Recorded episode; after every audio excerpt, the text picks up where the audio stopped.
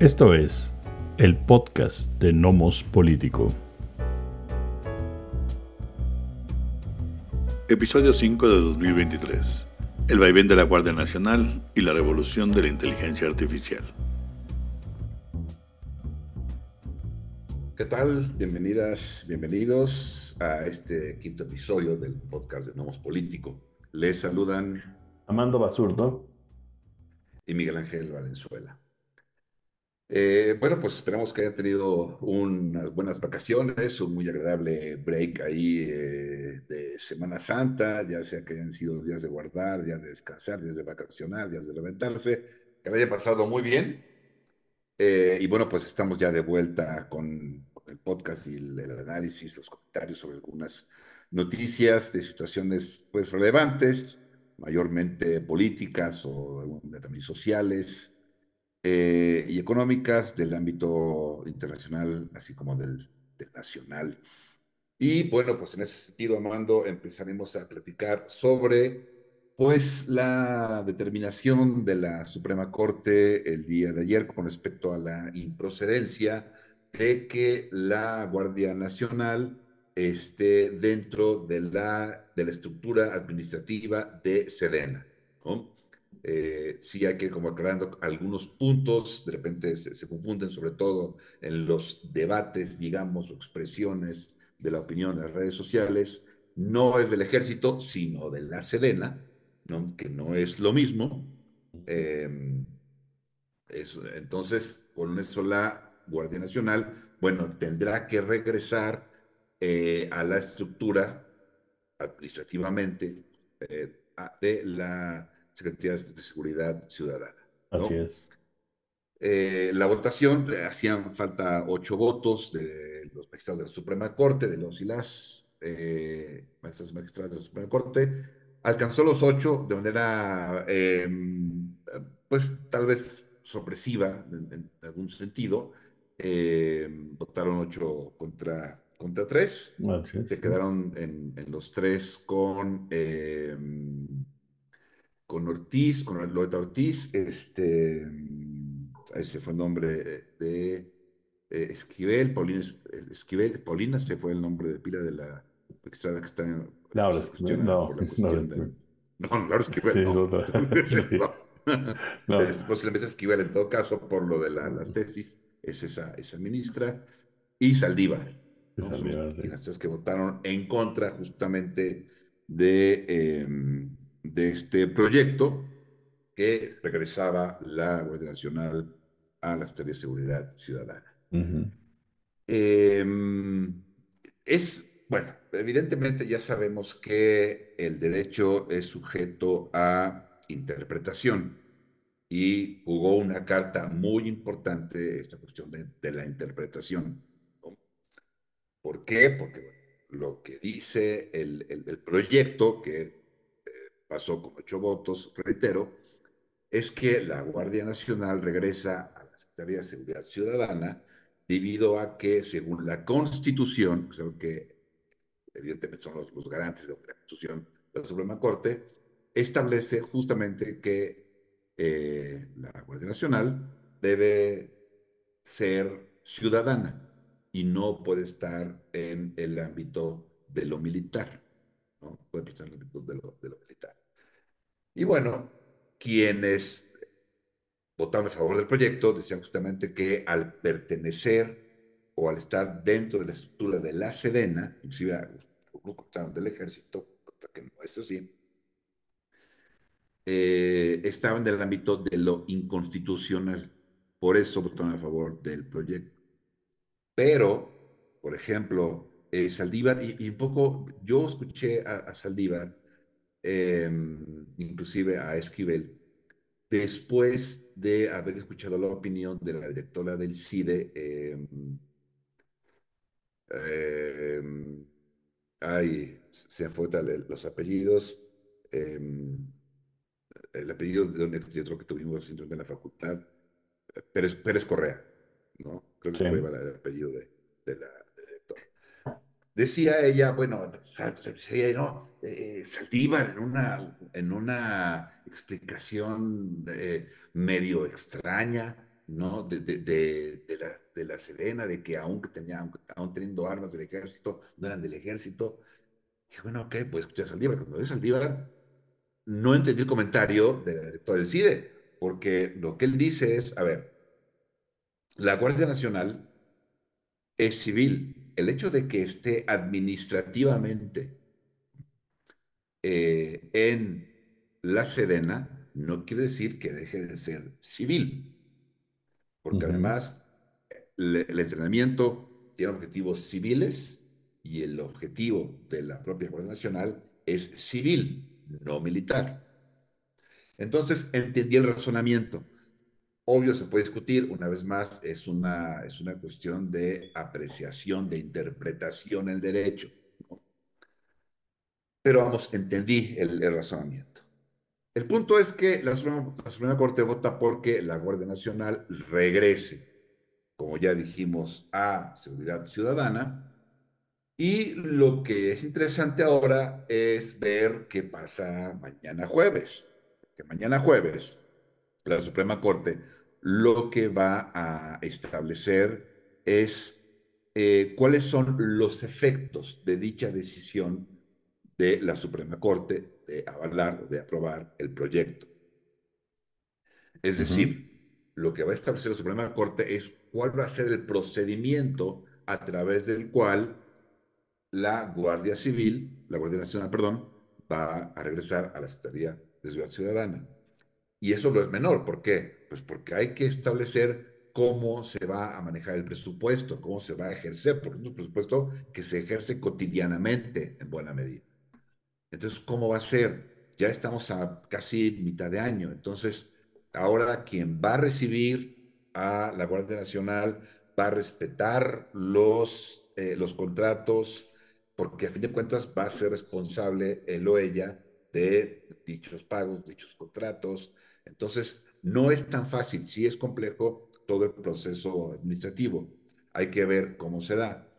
Por otra parte, em, y ya también lo comentó el presidente eh, López Obrador, en el próximo año va a volver a presentar justamente la, la iniciativa para la reforma hay que decirlo, dicha reforma sí puede ser modificada para que ahora sí pase, de acuerdo incluso al propio criterio de los magistrados y las magistradas. O sea, al decir, ellos digan, ¿por qué eh, están, por qué, digamos, están regresando a la, a la Guardia Nacional? Se puede presentar una nueva iniciativa que libre ¿no? esos, esos eh, criterios o esos argumentos.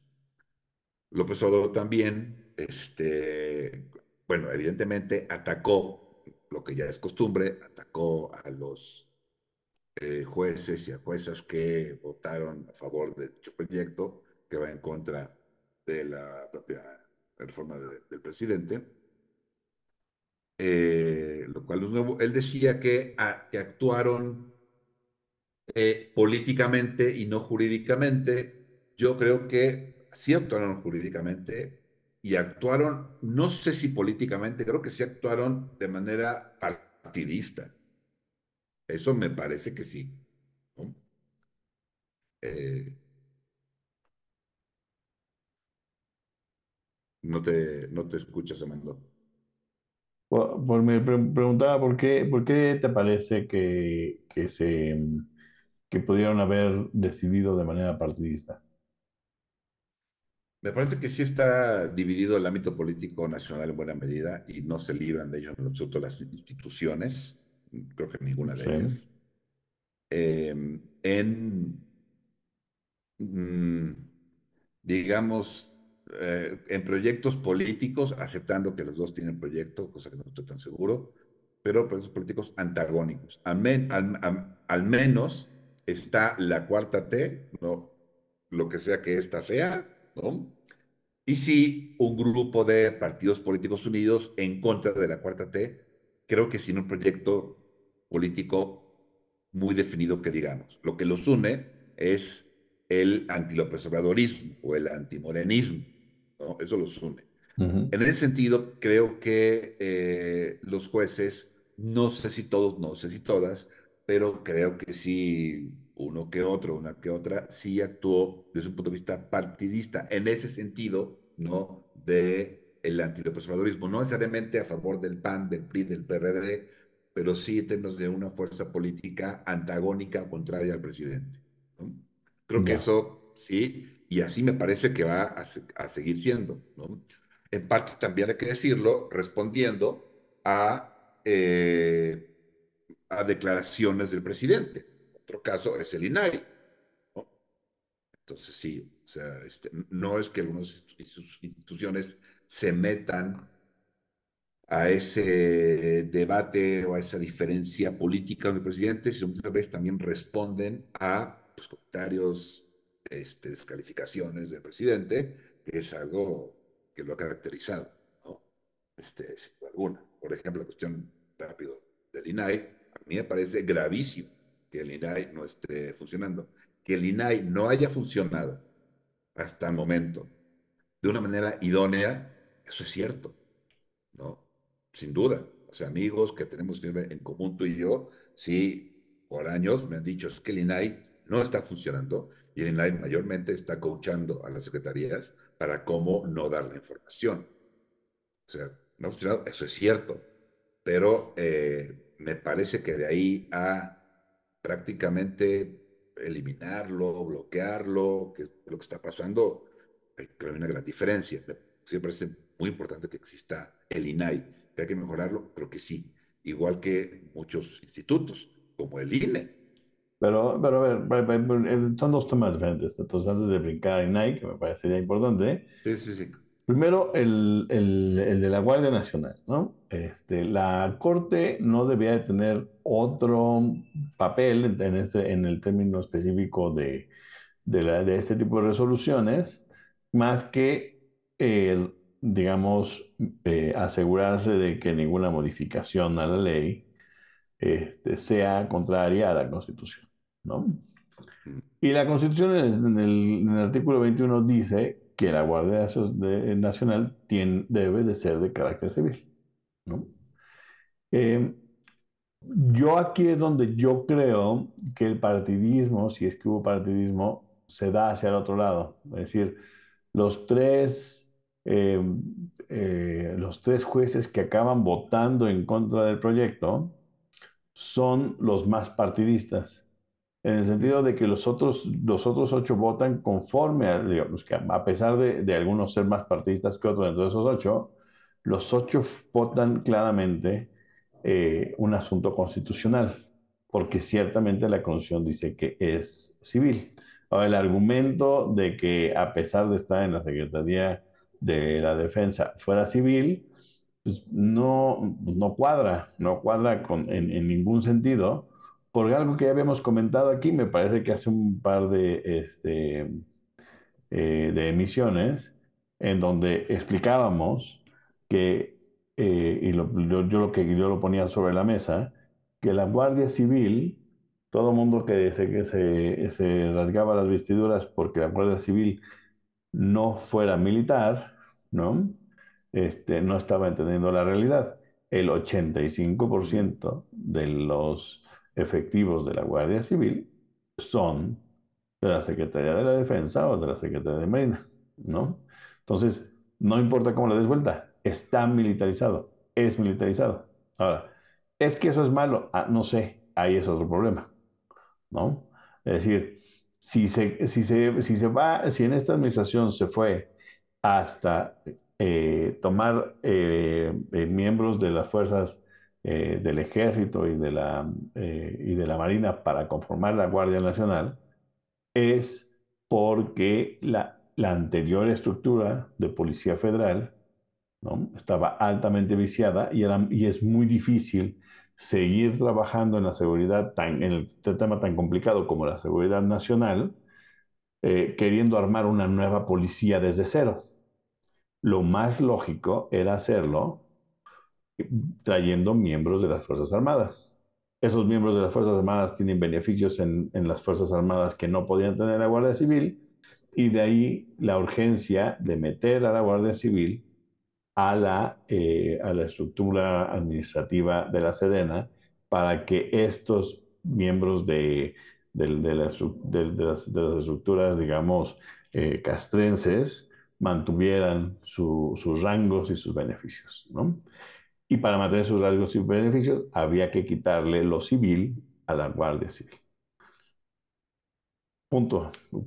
hasta ahí quisiera dejar un punto. Ahora, ah, ¿es malo que, estuviera bajo la Sedena? Probablemente no, probablemente, es decir, está mal porque alguien le puso en la Constitución que tenía que ser civil, pero quien escribió en la Constitución que tenía que ser civil no, no está siguiendo la realidad, ¿no?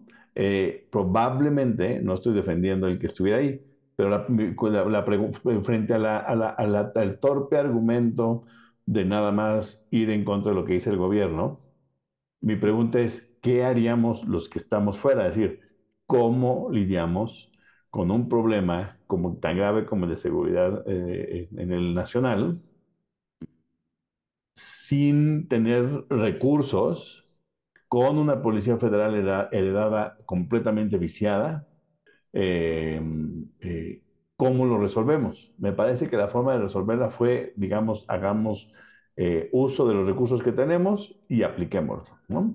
Y de ahí se empezó a hacer una bola de nieve, ¿no? Porque lo mejor hubiera, habido, hubiera sido posiblemente que esos miembros de las Fuerzas Armadas aceptaran ser parte de la Guardia Civil y la Guardia Civil se hubiera mantenido este, en, protección ciudadana. ¿no? Eh, como no puede suceder así, nos metemos en esta camisa once balas, pero la mi pregunta es, en lugar de decir tonterías sobre si es constitucional, en, comencemos pensando si a pesar de estar en la Constitución es lo correcto, porque si lo puede, porque la Constitución puede decir una cantidad de babosadas enorme y, y nada más porque es constitucional pareciera que hay que defenderlo.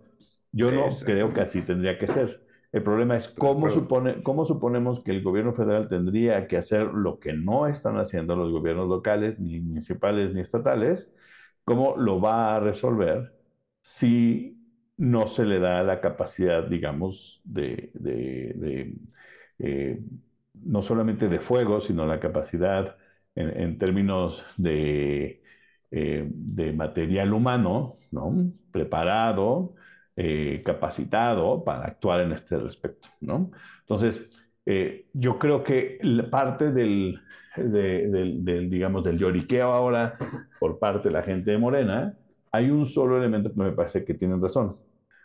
Esto, esto echa para abajo todas las posibilidades de que, de que en los últimos años de la administración haya una mejora en términos de seguridad nacional. ¿no? Evidentemente, a la oposición le conviene, porque pues, eso se, se trata de hacer su caldo gordo, eh, y mientras más mal le vaya a la administración de, López Obrador, más mejor podría ir potencialmente.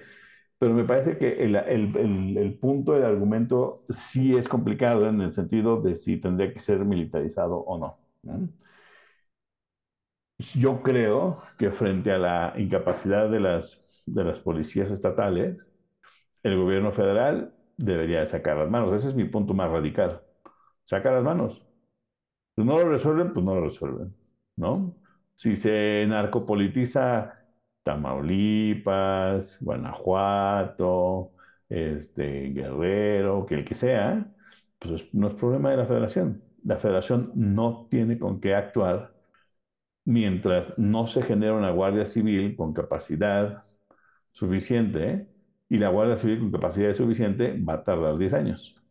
Entonces, en esos 10 años, el gobierno no tiene por qué meter las manos en...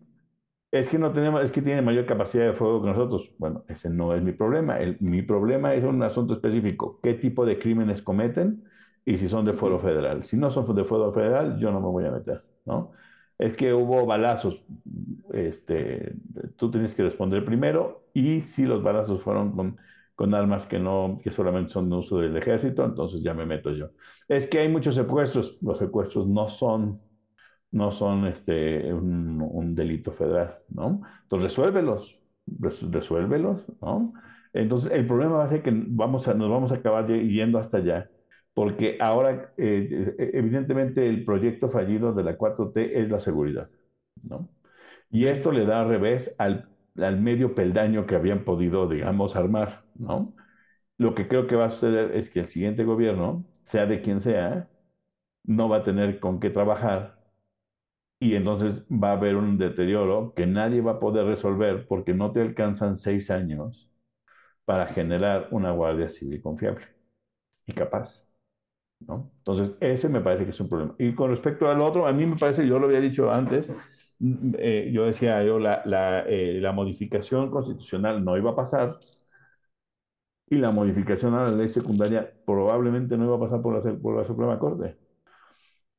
Porque, es, porque la Suprema Corte tendría que, tendría un poco que moverse de manera, eh, digamos, eh, aconstitucional para, este, para, para, permitir que se mantuviera la estructura como estaba. Entonces, esa, esa es mi, mi, mi, sensación al respecto de este tema.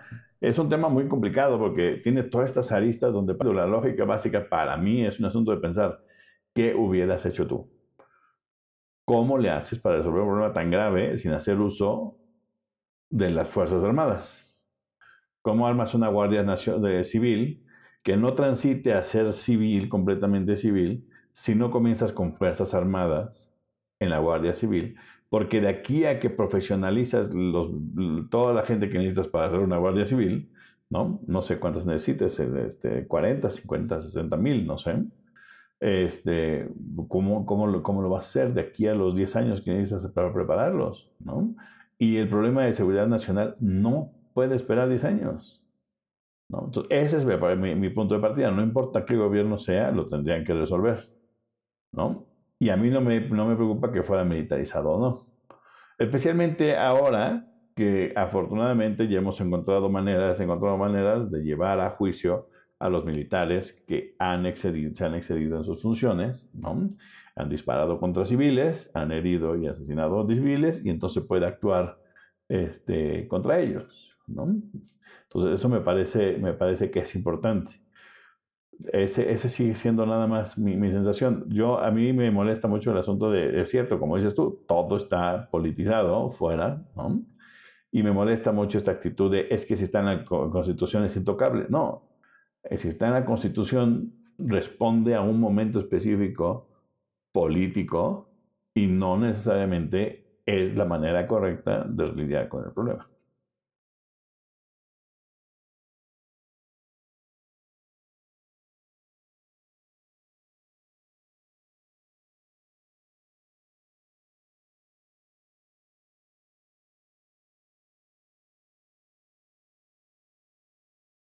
Determinado en un momento histórico específico. Y ese no es perpetuo. Las condiciones cambian, las necesidades cambian. Eh, entonces, justamente esta cuestión de no, como esa constitución ya no se puede tocar, no, no, ¿por qué no? Hay que discutirlo. O sea, en un momento excepcional, no a cada rato lo entiendo, pero en un momento excepcional, como creo que es el que vivimos ya desde hace por menos unos 20 años, ¿no?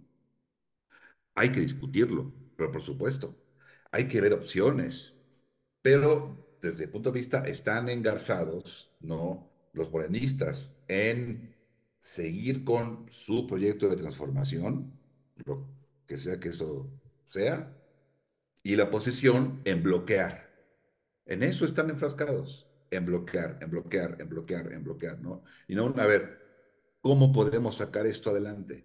Ok, ¿qué tal si, no sé si se pueda o no, pero bueno, ¿qué tal si eh, la Guardia Nacional, que pertenezca a la estructura administrativa de la Sedena, así como están militares y todo, eh, en el mismo tiempo en el que eh, el ejército está colaborando a las tareas de seguridad. Claro, podría ser, o sea, perentorio, sí. Exacto, una vez que eso se termine, entonces la Guardia Nacional eh, se, se regresa a la Secretaría de Seguridad Ciudadana. Claro. Eh, claro, habrá que ver muchas cosas eh, operativas, todo, sí, estoy de acuerdo, pero puede ser una posibilidad, ¿no? dada la coyuntura por llamar la coyuntura, ¿no? que es un problema de efecto de muchos años, y no van a ser 10, van a ser todavía muchos años, con un problema muy serio en México. ¿no? Sí, así es. Entonces, creo que es lo que se debería hacer. Pero eh, se, con esta eh, justificación de es que la defensa de la Constitución, no, lo que hay en realidad es un proyecto político, no, en el caso de la oposición, de bloquear las, eh, las reformas de, de, Morena. Y por el, por el del lado de Morena, una imposición. exactamente. Exactamente. ¿Qué es lo que está pasando? Por así podemos brincar a otro tema, con lo del INAI, que la idea es nosotros somos mayoría, se los dijeron, se los cantaron directo, ¿no? Nosotros somos mayoría, nosotros decidimos. Y en parte es cierto. Las democracias sirven para eso, para generar mayorías y que las mayorías eh, modifiquen, ratifiquen, se continúen con una política o, o, la cambien, ¿no? Para eso es la democracia, para poder elegir a mayorías de centro, de derecha, de izquierda, de lo que sea, para eso es la democracia, ¿no? Eh, aquí en lo del INAI, eh, a mí me parece que yo tengo una postura también un poco destructiva con respecto al INAI, es decir, em, el INAI para mí, eh, como dices tú, conocemos gente que por un par de décadas han dicho claramente que el INAI no sirve, que el INAI no responde a las necesidades civiles de este país, que en algunos casos, es decir, eso era lo, normal. Y gente, y gente que está en el medio desde las organizaciones civiles. Desde organizaciones civiles, sí, a favor de la transparencia, diciendo que el INAI no sirve. Empujado. Entonces, ahora que se pone en riesgo el INAI, yo no comparto la idea de, ay, es que no hay que, no hay que, no tiene que desaparecer. Si desaparece no pasa absolutamente nada, porque tenemos que partir de eso que decían estos especialistas hace cinco o seis años, que es que no funcionaba, ¿no? Eh, en el, siguiente sentido, probablemente no en estos, eh, en estos meses, en estos par de años, pero tal vez en el futuro se pueda crear un, otro INAI distinto, ¿no? Un, poco, un poco más de dientes, con una lógica diferente, ¿no? Eh, no me preocupa que se destruya este que no funciona. Ahora, eh, lo intentaron, ¿no? Es lo complicado es que lo intentaron, propusieron a dos, este, en un acuerdo político entre Morena y el PAN, y el, y, el presidente se los bajó porque dijeron, oigan, espérense, esto es, esto es contubernio, ese contubernio pues no me, no, es, lo, es lo que no me gusta, y entonces también usando esta idea de no me gusta, pues le pone, le pone un puntapié al INAI que tampoco le gusta al, al, señor López Obrador. Yo creo que, yo en verdad creo que eh, la transparencia eh, no requiere al INAI la transparencia requiere de legislaciones eh, con dientes dentro de instancias gubernamentales que obliguen a que el gobierno entregue toda la documentación e información necesaria que no esté guardada por asuntos de seguridad nacional. Si tú lo pones en la ley, los obligas a hacerlo, no tienes que poner, o sea, el INAI ¿qué hace? Ahí dice, ay, este, Juanito pidió esta información, secretaría de tal, este, dele la información. ¿Para qué carajos queremos ese, ese, ese intermediario? Establezcamos una estructura legal que obligue a las, a, las secretarías a hacerlo, porque el INAI tampoco podía hacerlo. ¿no? El INAI, el INAI podía pedirlo y las secretarías podían darle vueltas, ¿no? Algunas veces más coachadas que otros por el propio INAI, ¿no? Pero esa era la lógica. Entonces, me parece que esto de triangular, a mí en lo personal no me parece necesario. Me parece lo que, lo que hay que hacer es, porque si no siempre dependemos de que haya un tercero en discordia. Y el gobierno mexicano y cualquier otro tendría que ser transparente y su transparencia tendría que ser garantizada desde adentro y no por presión desde afuera. Esa es mi sensación. Y no, y no hemos estado pensando en cómo volver al gobierno mexicano más transparente, porque como estaba el INAI, ¿no? Servía de fachada y entonces eso servía para decir, ah, ya es transparencia. que de hecho se ha sido como una fachada, porque justamente en esta cuestión de, la, de, gobierno abierto, eh, de Open Government Partnership, eh, Asociación de Gobierno Abierto, eh, o, Alianza, Alianza por Gobierno Abierto, México realmente siempre con pendientes, siempre con no atrasado en los objetivos. es decir, México realmente, aunque miembro fundador de la Alianza por el Gobierno Abierto, que es transparencia, evidentemente, México no cumplía con, con la tarea, no, sigue, no cumplía con los objetivos. Es decir, no tenía un gobierno abierto, no había un verdadero acceso a la información. Es, eso por un lado, ¿no? Y por el otro hay una, eh, digamos, torpeza generalizada. Eh, en, por ejemplo, ahora en, las, en los reclamos del, del, PAN hacia, sobre lo del INAI, hay toda esta idea de no quieren al INAI porque no quieren, em, no quieren rendir cuentas. Rendir cuentas. ¿no? Es decir, toman al público por tonto, ¿no? Al no entender que no es lo mismo transparencia que rendición de cuentas. El INAI no era y nunca fue para rendir cuentas. Tenía dos papeles esenciales. Dar, o, digamos, tratar de garantizar el acceso a la información y la protección de la información personal. Esas serán las dos. Ahora, la protección de la, información personal pues no debería estar ahí, debería estar en otro lado, garantizada por la estructura del gobierno y no por un tercero. ¿Por qué? Porque si estas cosas pasan, ¿no? Aquí no solamente hay un problema de, eh, del poco acceso a la información que teníamos a partir del INAI y que se cae con su incapacidad de ahora de, eh, de sesionar por falta de quórum, sino que se cae un poco la estructura que sostiene la privacidad, digamos, de los datos tuyos, míos y de todo el mundo. Entonces, ese no, podía no puede depender de este tipo de estructuras. La garantía de la, eh, de la protección de datos en México no debe estar fuera de un tercero, sino dentro de la estructura legal y política mexicana, que no dependa de un consejo de este tipo. La, y el acceso a la información, me parece que también tendría que estar dentro porque no podemos depender de nuevo de estos consejos. Esta es mi sensación. Y por eso me parece que si desaparece el INAI no va a pasar nada. El gobierno va a ser igual de, de, de oscuro ¿no? con el uso de sus recursos este, y nosotros tendremos que seguir escarbando para encontrar la información que tenemos que encontrar, ¿no? que queremos encontrar. Eh, me parece que, que, es, que es muy importante. Eh, esto puede, esto, esto digamos, yo lo veo de la parte que, de lo positivo que podría ser. Si el INAI no encuentra forma de volver a, de volver a trabajar, obliga a que la gente que trabaja sobre transparencia y rendición de cuentas, transparencia, acceso a información y rendición de cuentas, trabaje en una forma, en pensar cómo sin, sin, sin, tener un instituto nacional aparte, obligamos a que el gobierno mexicano nos, nos permita y nos, nos, garantice el acceso a la información. Y que garantice la seguridad de nuestra información, que no debería ser revelada. ¿no?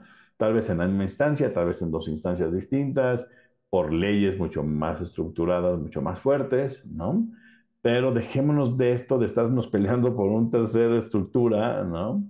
Eh, de personajes que además es complicado decidir si efectivamente son los mejores, si no están politizados. Volvemos al grave problema de la pseudo ciudadanización de, estos, de estos efectos, nada más, especialmente por el grupo que lo creó, ¿no? Y que, y que estuvo ahí al principio y que le daba cierta idea de que era ciudadano eh, y, que, y que, bueno, acaba siendo politizado. Ahora están enojados porque no pasaron esos dos, eh, el señor el presidente detuvo esos dos, pero esos dos politizaban el INAI, ¿no? Que es lo que no quisiéramos que pasara, pero es obvio que va a suceder. Entonces, ¿por, qué va a suceder? Pues porque hicimos la tontería de crear al INAI, no necesitamos el INAI, necesitamos que el gobierno mexicano, que el Estado mexicano, garantice eso y encontrar formas de presión incluso desde el extranjero, desde, desde cortes internacionales, desde organizaciones internacionales, de presionar al gobierno mexicano para que garantice el acceso a la información. ¿no? Y la idea justamente de estos este, terceros es justamente como no confías en el gobierno, entonces hace falta otro actor, evidentemente ciudadano, para que organice elecciones, para que garantice el acceso a la información, impulse transparencia, lo cual pueda resultar, lo cual no depende de este instituto, pero puede resultar en una rendición de cuentas. Eh, entonces, como, no, el gobierno desconfías de él, hace falta esto. El problema es que eh, sí acaba por politizarse. Es el problema. Yo creo que a mí siempre me ha parecido medio extraño un instituto ciudadano, me parece medio extraño, porque en el fondo creo que no es ciudadano. ¿no? me parece, a mí sí me hace como que ruido, pues por ignorancia, me parece me, me hace algo de ruido, un instituto ya sea electoral o un instituto de, este, de información, que en, real, en realidad, o sea, parte del gobierno, ¿no? De alguna manera. Claro. Entonces, me parece, eh, nunca te digo bien, ¿por qué ciudadano? O sea, nunca entiendo como muy bien. O sea, entiendo por qué se dice ciudadano, pero creo que realmente no, no es muy ciudadano, porque en realidad es parte del gobierno. Uh, o sea, en, no es, en, parte sí. No, Es una, no es una ONG. Sí, no. No, no es, sí, no, en ese sentido ONG. no es ciudadano. No, exacto. Y, y, y, lo ciudadano tiene que ver con un asunto eh, estrictamente coyuntural. Es decir, sí. es que el IFE original era muy ciudadano. Sí, pero muy ciudadano en ese momento significaba que en un sistema de hegemonía partidista, ¿no? Ningún, o sea, el INE no representaba al PRI. Que no fueran priistas significaba que eran ciudadanos, aunque no lo fueran. Es decir, aunque sí lo fueran, porque todos somos ciudadanas y ciudadanos, pues sí, Sí. ¿no? Pero la idea es que no representaran los intereses del Que partido en el fueran partidistas. Que Bueno, fueran y que fueran apartidistas en el sentido de, porque no es que fueran partidistas, por supuesto que tenían eh, hasta el señor. Waldenberg, sí, pero que no fueran Sí. militantes, exacto. Que no fueran ¿no? militantes. Así es. Pero, pero ese wishful thinking, ¿no? Esa idea eh, de, de Sí. poder poner en todos los institutos de manera perenne angelitos sin espalda, pues este, evidentemente es una ridiculez. La historia demuestra que no funciona así, que esos institutos que pretenden, que intentan ser ciudadanos y que son como bonitos al principio, pues se agrian muy pronto, se politizan porque así funciona y, y- y solo funciona y pasa así porque nosotros seguimos generando estructuras extra eh, eh, ex- como secundarias para intentar hacer contrapeso al gobierno, ¿no? Pero además el contrapeso al gobierno viene de una institución que no es electa, entonces viene el movimiento, Sí. digamos, el, el- el discurso populista de decir, ah, es que como no son electos están en contra de la voluntad popular. No, no tanto así, pero es cierto, los del INAI no representan a nadie. ¿Por qué carajo dicen que repre- representan a la sociedad civil? A mí no me representan, ¿no? Entonces, no funciona. Si hay un problema grave de cómo se planteó esto, me parece que nos montamos en, una, en un discurso y en una modita de crear estas, estas estructuras este, terciarias eh, que, que en algunos lugares, no voy a meter en cosas de teoría política, pero en algunos se llaman, se llaman contrademocráticos, ¿no? Y quien los llama, eh, que es el señor Pierre Zambalón, que los, que los llama contrademocráticos, él lo dice contrademocráticos de una manera positiva, ¿no? Pero lo que es cierto es que aunque lo pongas, trates de poner de manera positiva, es contrademocráticos, ¿no? Sí. Entonces, tiene problemas graves de principio. Y por eso te digo yo, yo eh, es decir, si, si el argumento comenzara con el INAI funcionaba muy bien, el Claro. los gobiernos de Calderón y Peña Nieto fueron muy transparentes gracias al INAI. El señor López Obrador está destruyendo el INAI y por lo tanto está destruyendo nuestra democracia y nuestra transparencia en el gobierno. Entonces yo diría, no podemos dejar morir al INAI. Si ese no es el, inicio, entonces a mí no me interesa que pase en el INAI, en términos de que me parece que es una buena oportunidad incluso para pensar si el INAI, si necesitamos el INAI, si la forma, si la estructura tendría que ser así, si podría ser distinta, si necesitamos que sea este tercero o no este tercero, cómo obligamos al gobierno a, que, a generar transparencia sin generar estas estructuras que se pueden acabar partidizando. Esa es mi sensación con respecto a ella. Por eso no, sí, no tengo tanta angustia con respecto a que ese, INAI pues desaparezca. Son estructuras que acaban colaborando con los gobiernos en muchos casos, Sí. ¿no? Y costando Eh, caro, yo o sea, es cierto, que- eso es cierto. Yo entiendo que el argumento simplón del señor presidente muchas veces cae ahí, pero es cierto. Son, Sí. Cada vez nos cuesta Pero- más caro tratar de taponear desde una estructura tercera al gobierno, ¿no? Sí, y, o sea, siempre hay que discutirlo, ahí estoy de acuerdo. Eh, es, es la mejor opción, hay que discutirlo, ¿no? Porque si va a volver a depender del gobierno, o sea, si aunque haya leyes, el gobierno las va a respetar, porque si no las va a respetar tampoco sirve de mucho. Ahora, claramente el INAI no ha funcionado. Entonces, ¿qué se hace? Se reforma, se arregla, se desaparece, habría que discutirlo. Pero la manera en que creo se hace, ¿no? Así con la manera en que se defiende, es lamentable. Porque lo que parece es que eh, lo que parece es que desde el gobierno se está torpedeando y bloqueando al INAI para que no opere y desaparecer. Eso es lo que parece, ¿no? Claro. Y se pierde la discusión, me parece que de fondo, igual que en el INE, se pierde la discusión de fondo. Así es, así es. Y creo que es lo más relevante. Pero hay que, yo, pero digo, evidentemente lo entendemos que así es. Se, le, se le torpedea, sí, sí. ¿no? Eh, también hay que eh, reconocer que se le, se le torpedea porque no hay intención de debatirlo. ¿no? Y si yo soy la cuarta transformación, pues lo, o sea, voy, voy legal, constitucional o torpederamente a modificarlo. ¿Por qué? Porque yo les dije, mi proyecto es la cuarta transformación y la gente votó en mayoría por mí, sí.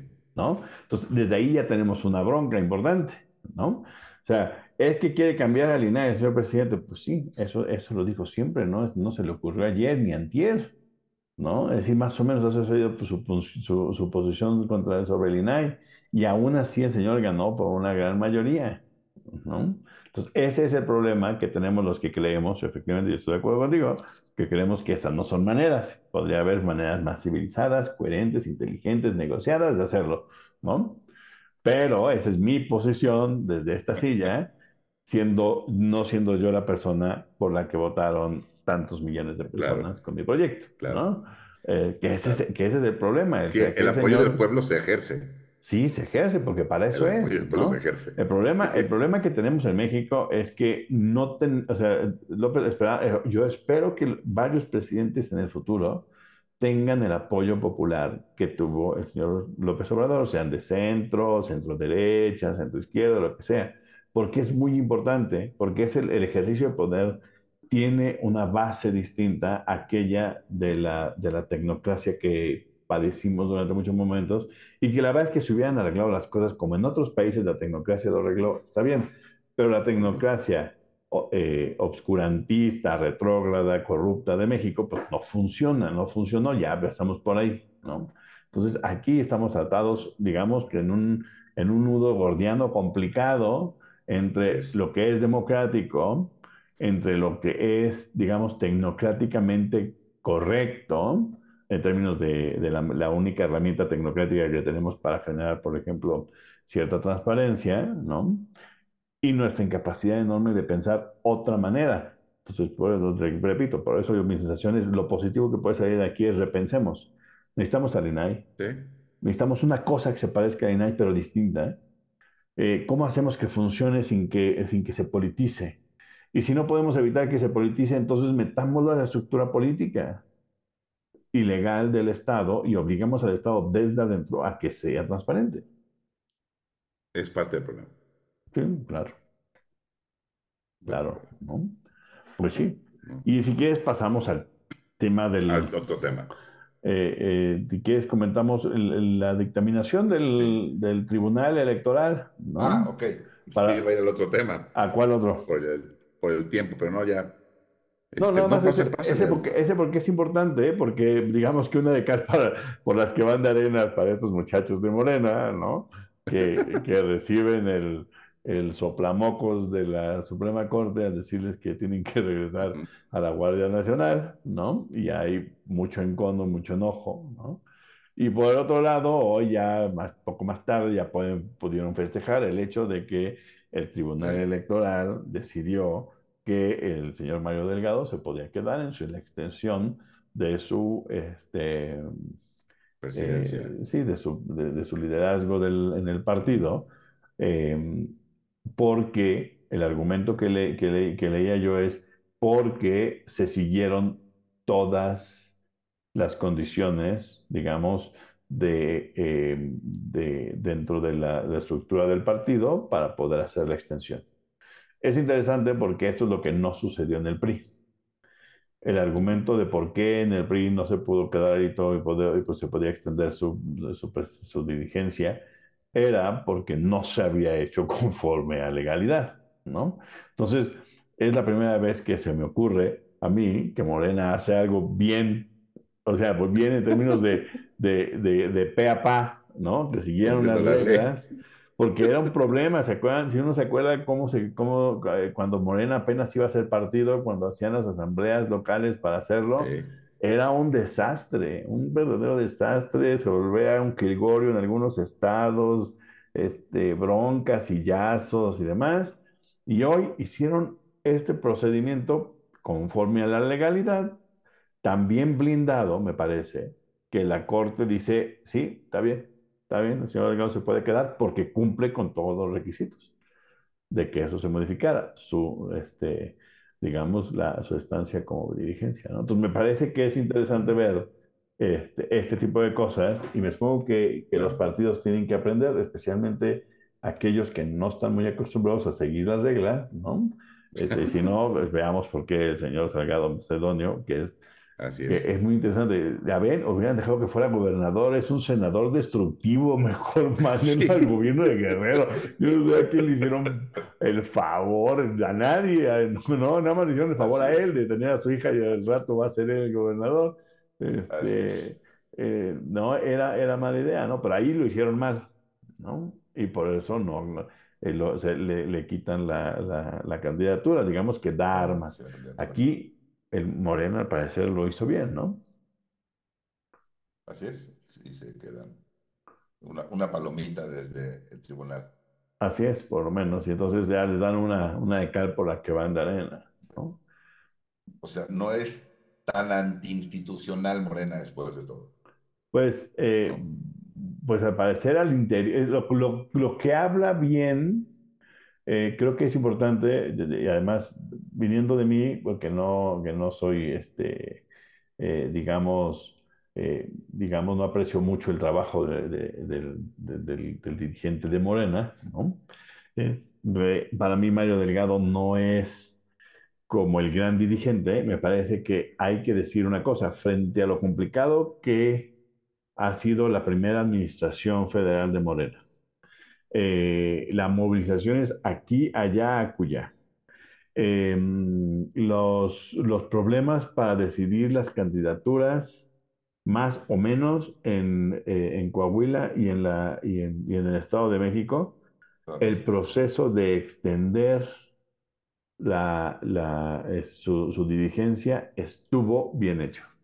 ¿no? Entonces, hay que reconocérselo. Estuvo, fue, fue lo suficientemente limpio para que el tribunal, de manera importante, porque creo que nada más dos, eh, eh, dos de, de, los jueces votaron en contra, este, de hecho al revés, a favor, porque era un proyecto, ¿no? Sí. Solamente dos, dos jueces votan a favor del proyecto y el resto lo desecha porque creen y consideran que fue hecho de manera correcta. ¿No? Sí, no, y en ese sentido, la verdad es que hablando justamente de la institucionalidad, el propio presidente López Obrador actuó de manera muy institucional, justamente al respetar ¿no? a la Suprema Corte y el, y el fallo de la misma. ¿No? O sea, eso hay que decirlo. Es decir, pudo hacer otras cosas López Obrador. No podía mantener a la Guardia en la, en la Sedena. O sea, sí lo podía hacer. Sí, sí, los respetó... tiranos podrían haber llevado a cualquier otro o a él mismo Ah, simplemente sí, no hacer el caso a la Suprema Corte, sí. Por eso, o sea, sí, sí. tanto se le acusa, no, ese dictador y no sé qué, ya no, ya Entonces, híjole, no me cae bien, pero dices, híjole, es que es, es, es, un dictador que respeta mucho la ley, ¿no? O sea, que sí tiene un, que sí tiene un proyecto político, tú bien, tú bien dijiste, y lo decíamos aquí cuando las elecciones, es plantean una cuarta transformación. Eso no es enchilame otra. O sea, no es una, no es una frase propagandística, ¿no? Uh -huh. eh, no es un eslogan. Este, bueno, más o menos, pues, ¿no? Pero, o sea, plantear, transformar al país, como tú, bueno, como lo comentabas, las otras tres fueron a cañonazos. Sí, sí, así es. Ellos dicen esta, esta transformación, esta revolución es pacífica, ¿no? Así es, no, no es menor, evidentemente. ¿no? Claro. Entonces creo que sí, y eso hay que reconocerlo también, todo de manera muy institucional. Eh, sí, este ah, y no, es decir, yo estoy de acuerdo contigo porque sí me parece que es importante reconocer que eh, en otras instancias, en otros países, incluso este, con, con las mismas, digamos, tradiciones de caudillismo, pues hubiera sido posible que pues, el, el, presidente dijera, no, pues no me importa, ¿no? Este, se friegan y pues este, en, en, un par de años que yo me vaya y lo arreglan. Si quieren, ustedes lo modifican, pero mientras se va a quedar así, por lo menos, ¿no? Tienes razón. Lo que sí no es que tiene una gran incapacidad de asumir que perdió. Y ah, entonces se lanza verbalmente contra los jueces y es una verdadera burrada, me parece que es, porque además, si de todos modos lo vas a acabar acatando, pues no hagas tu berrinche, ¿no? Eh, es López Obrador. Sí, entonces, este, el, el, el, ahí después, ahora que le dieron la premiación, este, Belisario Domínguez a, eh, a Poniatowska, este, también, ¿no? También la oradora salió y, y, habían quedado de que no iban a mencionar nada y salió a darle un también un soplamojo desde el Senado a los, eh, em, a los jueces y bueno, es, es, era mala idea, era mala idea, por supuesto. Y, bueno, eh, y yo creo que eso, para, desde mi punto de vista, sí es reprobable en términos de eh, hay que ser un poco más inteligentes políticamente para no simplemente seguir agriando, ¿no? Amargando la, la, la esfera, ¿no? De por sí está complicada. Sí, así se enturbia. Entonces, ya perdimos, nos callamos, este, vamos a acatarlo y tratemos de vender el, el, siguiente compromiso, la siguiente política, lo que sea, ¿no? Pero no, porque el señor López Obrador, pues no, le gusta echar este choro, este, y mientras más atención le pongamos, pues peor. Así es. Así es. Y el último tema, mando para platicarlo pues, brevemente, porque ya llevamos cerca de una hora. Este, es sobre eh, también otra eh, noticia, por decirlo de alguna manera, otra situación que hemos estado viendo, viendo las últimas semanas, últimos meses, a menos de noviembre, que es la inteligencia artificial generativa. Ya en noviembre aparece el chat GPT, que ya los dos este, hemos tenido oportunidad de manejarla. Este, Pero bueno, esa como una de las herramientas, no, es la única, evidentemente, como una de las herramientas de estas inteligencia artificial generativa, ¿no?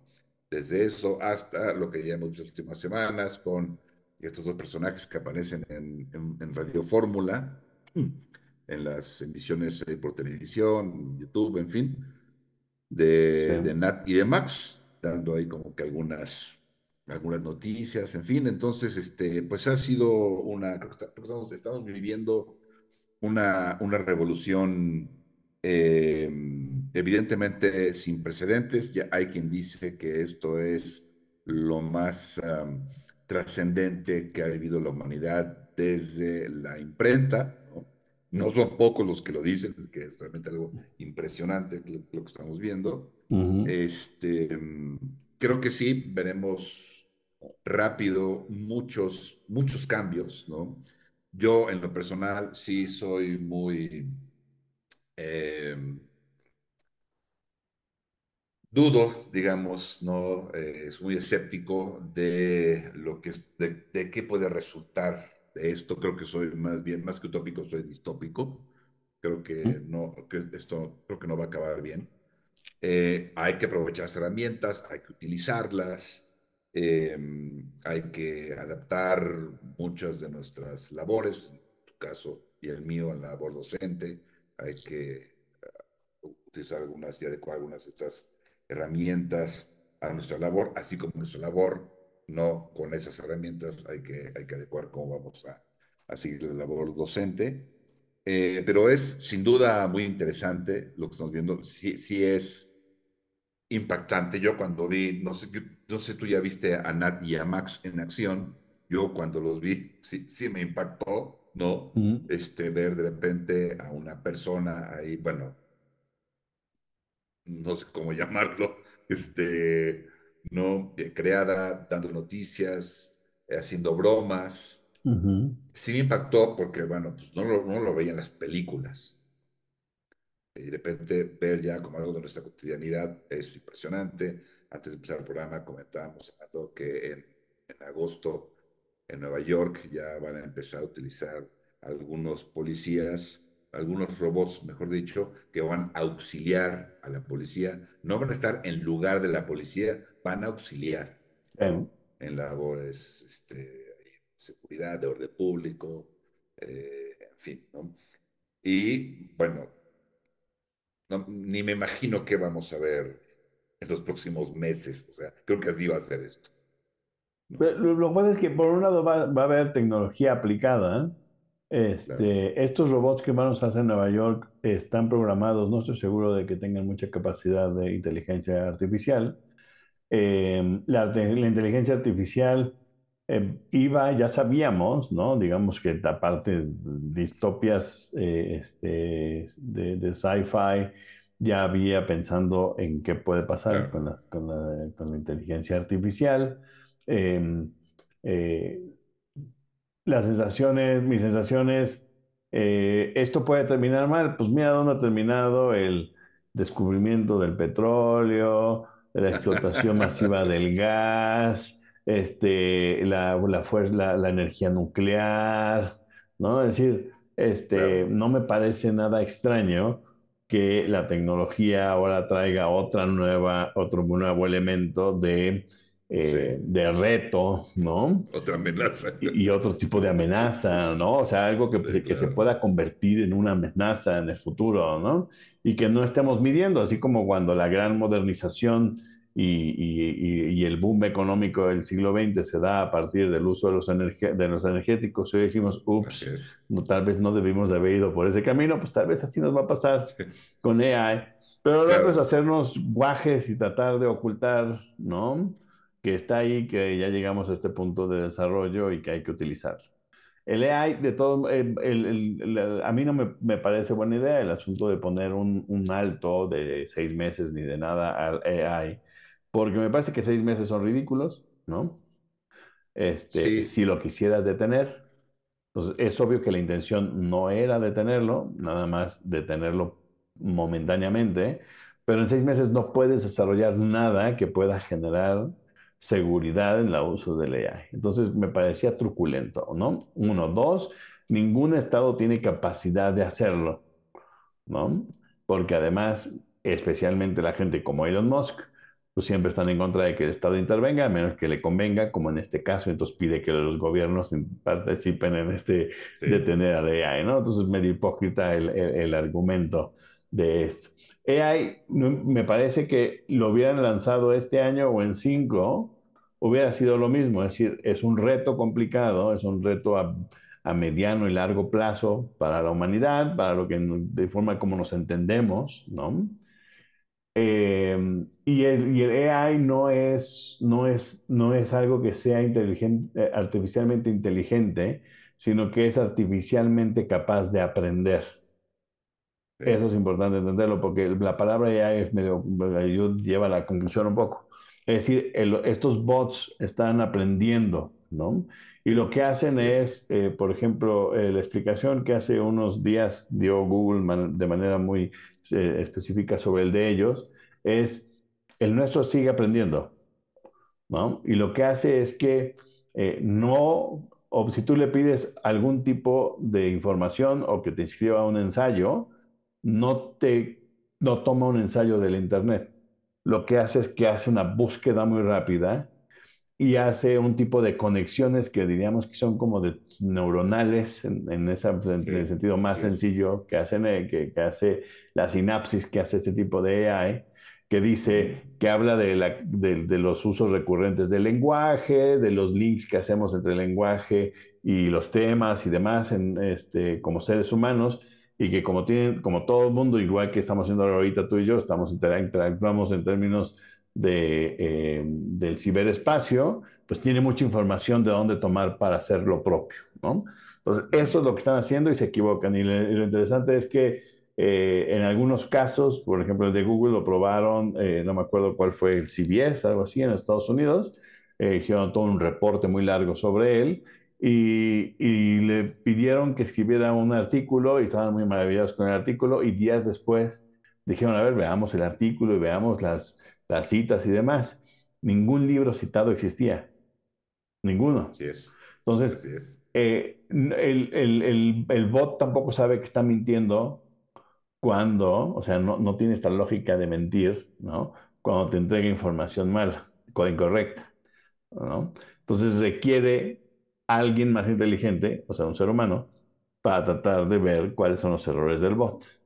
¿no? El problema va a ser, yo, yo, creo, yo creo que en la educación nos va a generar nuevos retos, pero también eh, la potencialización que se puede hacer de ella es muy interesante.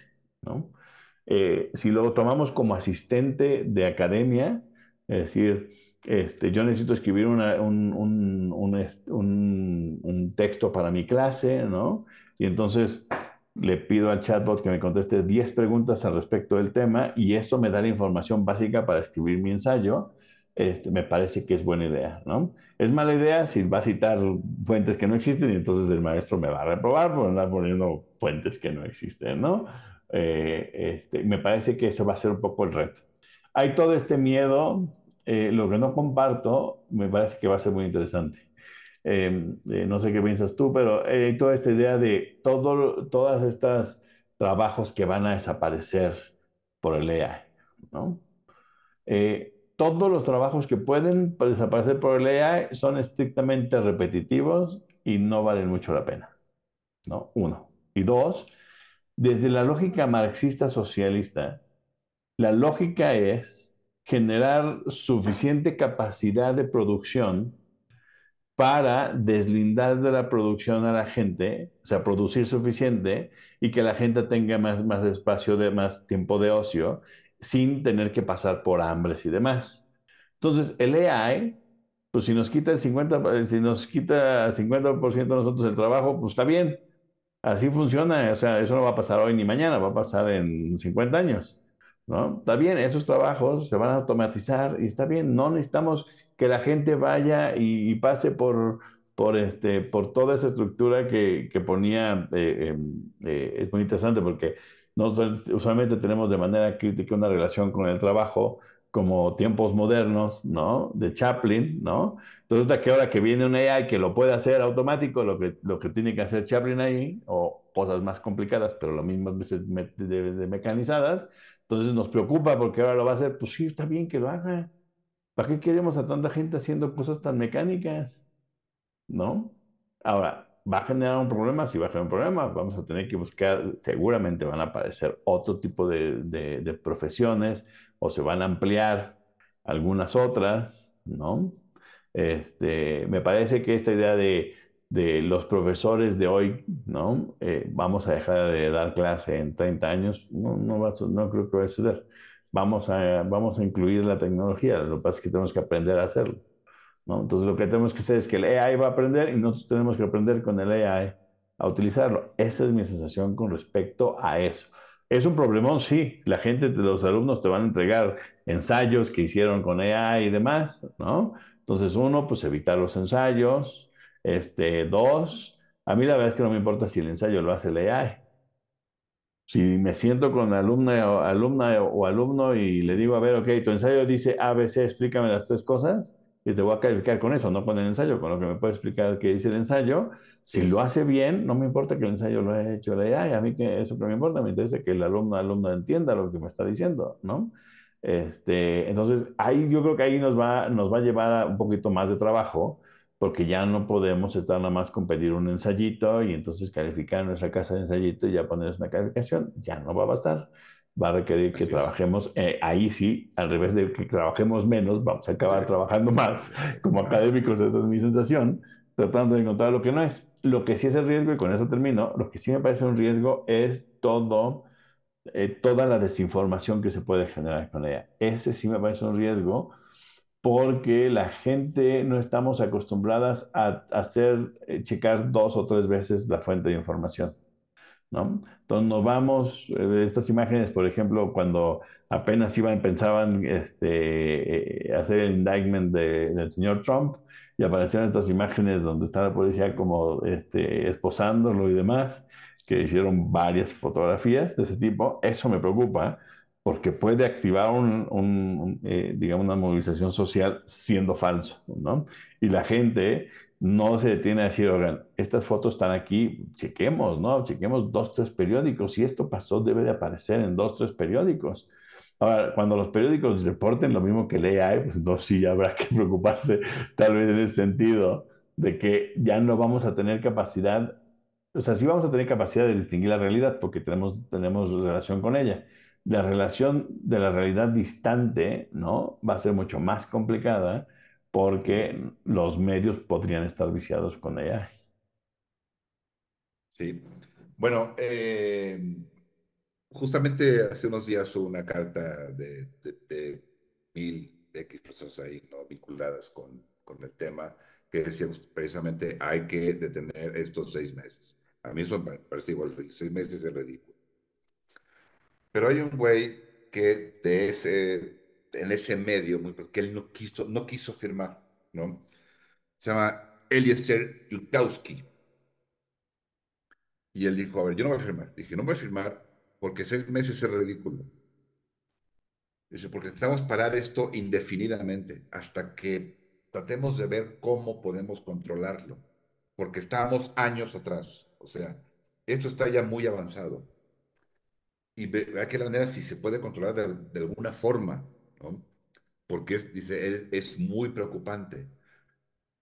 Lo que él dice, yo coincido, se, van a agravar problemas que ya tenemos. O sea, si, si Facebook, ¿no? O sea, si Facebook se transmite información falsa, fake news, en fin, con una manera, con una facilidad bestial, esto, desde mi punto de vista, yo tengo una visión distópica, va a ser mucho peor y va a generar muchísimos problemas cada vez va, a haber más aplicaciones que hacen videos, que hacen fotos, que voces, y cada vez va a ser más fácil, ¿no? Y eso creo que va a generar muchísimos problemas. Es decir, yo no confío en la inteligencia de la gente, pero ni de broma, ni de broma. Porque a mí no me lo ha demostrado. Lo que a mí me ha demostrado es que Facebook ha servido para armar mucho, mucho problema, ¿no? Porque mucha gente ve en ello o bien una herramienta para sus intereses, o bien, no sé, lo ven como medios de, validación como Instagram, es decir, creo que va a generar muchos problemas en muchísimos sentidos. Pero si no confías en la inteligencia de las personas, pues ahí está la artificial. exacto, sí, sí, exacto. Sí, sí, sí. Este, entonces yo creo que ahí va a ser el problema. En términos del desempleo, creo que va a ser muy grave y no creo que va a ser en 30, creo que va a ser muchísimo más rápido. Este, yo sí creo que muchos trabajos como el nuestro van a, vamos a desaparecer, a desaparecer nosotros como docentes, creo que sí, y muy pronto, ¿no? Este, al menos en muchos ámbitos, no creo que en todos, pero no sé, habrá que ver, pero creo que sí. Ya hay los primeros casos de gente, por ejemplo, en, en Argentina, gente que se dedica al doblaje, que ya perdió el empleo porque a su trabajo lo hace una inteligencia artificial. Y bueno, pero el doblaje. Sí, pero es que igual va a ser muchos amando. O sea, habrá que digas, ay, pues sí, güey, es un pinche profesor, güey, ¿tú qué? Lees dos pinches artículos, vas y hablas dos horas, güey. Eso cualquiera lo hace. Eso lo va a hacer sin problemas, lo va a hacer una, eh, una ahí sin problemas. Pero la pregunta es entonces, ¿por qué, entonces, ¿por qué no tendría que desaparecer? No entiendo. Sí, ¿con qué, con, cómo, lo ¿cómo lo defendemos? Sí, ¿cómo defendemos todas? ¿Cuál es el argumento de defender el trabajo mecánico? No, yo no tengo. No lo tengo. O sea, pero si, vamos, si la lógica es con tal, en pos de la productividad, que lo haga mejor la máquina, y la máquina puede hacerlo mejor, pues entonces Pero es que así está hecho, ¿no? si es, si así es se construyen barato. los autos, las máquinas los hacen mejor y, Sí, y sí, está sí. Y eso empezó hace muchos años. Eso no, Así eso es. es la revolución industrial. Sí, sí. Pues eso claro. es, ¿no? Este, y bueno, los cajeros automáticos es lo mismo. Cuando vas a un súper ya puedes pagar tú solo sin que nadie te cobre ni guarde tus cosas, es lo mismo. La mecanización de la agricultura, ¿Perdón? la mecanización de la agricultura. Exactamente, por eso, o sea, to- to- todo eso, ¿no? Y creo que cada vez va a haber más y más y más y más y más. Decía la mañana este profesor de, de, de Carnegie Mellon, decía, yo creo que en pocos años, pues estudios del futuro, en pocos años, los doctores ya no van a ser necesarios. Yo dije, ah, canijo, ¿no? En cuanto una aplicación o no sé, ¿no? este, pueda tomarte análisis, leerte, fijarte en cosas del iris, no sé qué, y esto, y conocer tu pregunta, ¿no? O sea, cuando pueda hacer cosas que el doctor puede hacer, el doctor va a ser innecesario, cada vez menos, ¿no? Este, creo que sí, en efecto, yo creo que si el doctor lo va a hacer cada vez más y más y más y más, va a ser, como tú decías, mientras más aprendan la IA, mientras más vayan aprendiendo cosas, ¿no? Creo que más trabajos, y repito, no creo que en 30 años, mucho antes que eso, me parece, van a empezar a ser eh, la- las personas sustituidas, a ver, por ejemplo, los médicos creo que es un buen ejemplo, ¿no? Digo, no, no- yo sé que no nos queremos alargar mucho, pero es un buen ejemplo. O sea, el- los médicos cirujanos no solamente son doctores, son cirujanos. Entonces Sí, se va a tardar un poco más la inteligencia sí, eh, artificial en llegar a la cirugía, pero la medicina básica sí. Pero hoy hay telemedicina. Hoy tú te sientes mal, ¿no? Y no necesitas estar en el primer mundo, aquí en el tercer mundo, perfectamente. sí. Marcas al, al- al- este, tienes un cotorreo tipo cita. Zoom, haces tu cita y, te- y te- y hasta, hasta drogas que no podrías acceder de otra manera, podrías, puedes tener porque te llega tu receta, ¿no? sí, Entonces, ¿cuál es la diferencia de que lo haga? O sea, además, eh, la, la posibilidad de error eh, puede ser mayor con, el, te- con este médico que te ve por, la, este, por Zoom sí, que un, una- un aparato que en 10, 15 años tenga capacidad de, de que desde tu reloj y otros tipos de cosas puedas saber cómo está tu ritmo cardíaco ahorita, claro, cómo ha estado durante los últimos tres días. Eh, ¿sí me sí, explicó cómo ha estado total, todo eso, eh? todo esto, tu ritmo sí, respiratorio y demás? Y entonces que te diga, mira, estas son las opciones de medicina y estas son lo que creo que te tienes que sí, tomar. Que es lo mismo que hace el doctor, la- o sea, la parte, sí, los médicos hacen, lo que estoy queriendo decir es, los médicos hacen mucho más que eso. Pero si la parte más mecanizable la puede hacer una máquina, ¿por qué no? O sea, tan los puede hacer una máquina que hoy lo puede hacer una persona del otro lado del, del mundo en la llamada de Zoom.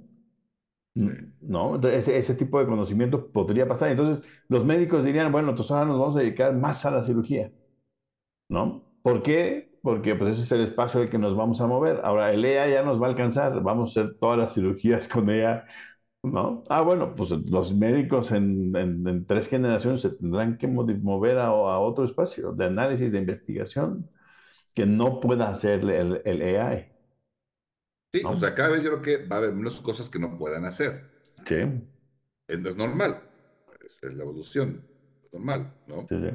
A, a mí eso me parece muy preocupante, yo no lo veo bien, lo veo muy preocupante, a menos, ¿no? Que como sugiere el señor Elon Musk, se va a llegar un momento en el que el ser humano no va a tener que trabajar. Vamos a llegar a un momento en que el ser humano no va a tener que trabajar, Sí, ¿no? sí, sí. Pero necesitamos que siga comprando. Sí, entonces, una solución puede ser un ingreso universal para garantizar el consumo para que ese humano eh, satisfaga necesidades. chance uno que otro deseo o antojo. Sí, pero el señor Musk, que ha leído muchas cosas, también no entiende que una vez que el ser humano de- tiene que dejar de producir, se, se- se modifica el modo de producción. Y entonces el nivel, la forma de consumo puede no ser igual, ¿no? Claro, Este, y no necesitas comprar, o sea, necesitas consumir, consumir. ¿no? Y puedes consumir sin recibir de alguien dinero, porque recibir el dinero significa que tienes que tener una estructura que toma el dinero, administra el dinero y Sí. entrega el dinero, y eso es caro, ¿quién lo va a pagar?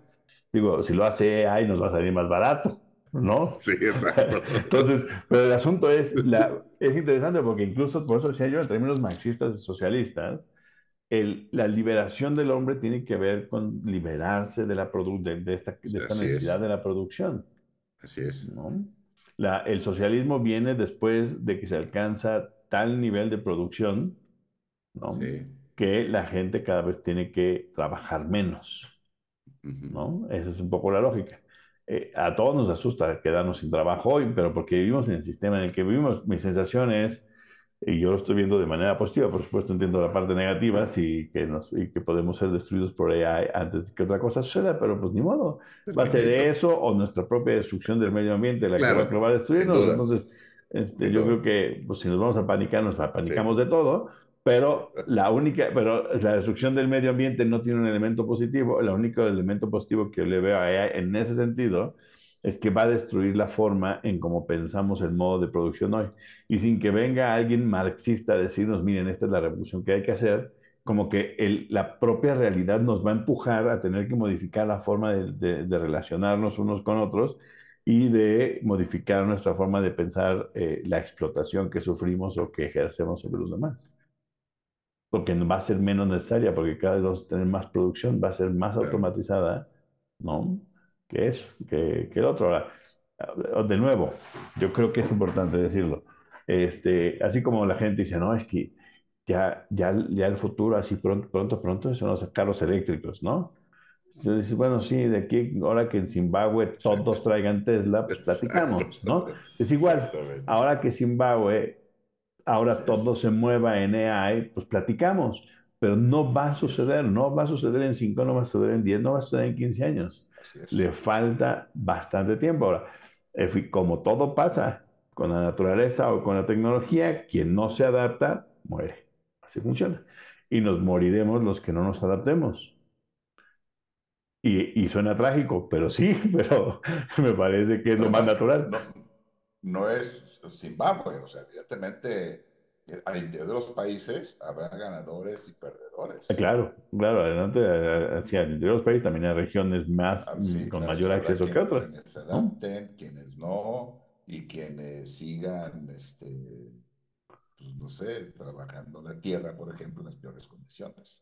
O, o en condiciones simplemente distintas, así es, en, en- con- con condiciones distintas, intocadas, no tocadas por la, por la inteligencia artificial, así como hoy posiblemente no tienen acceso a los nuevos tractores. Exactamente, ¿no? exactamente. Entonces, es, yo, yo, yo, yo hice un ejercicio y además eh, revisé varios, varias formas de utilizar este, el AI, nunca, nunca las he hecho porque además la- el uso del AI este, de varias de las plataformas requieren ser pagadas y yo no he querido pagar ninguna, pero este, eh, me, me parece que hay, hay formas interesantes de, de, de poder hacer. Nos va a poder, a, a los, a los que no sabemos, por ejemplo, no, no, si uno quiere programar una página de internet y, y tú no sabes, ¿no? Hoy el, el AI te la puede hacer. Tú nada más tienes que saber dar las órdenes para que te, para que te genere el HTML, ¿no? Y después, este, o el, me parece que se llama CSS, ¿no? Y la, este, y la echas a andar, ¿no?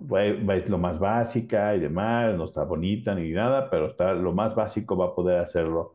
Eh, entonces, facilita que los que no tenemos acceso a ese tipo de conocimiento se pueda ejercer. No tan bien, que eso me parece también que el AI nunca va a llegar al tan bien como el del ser humano, ¿no?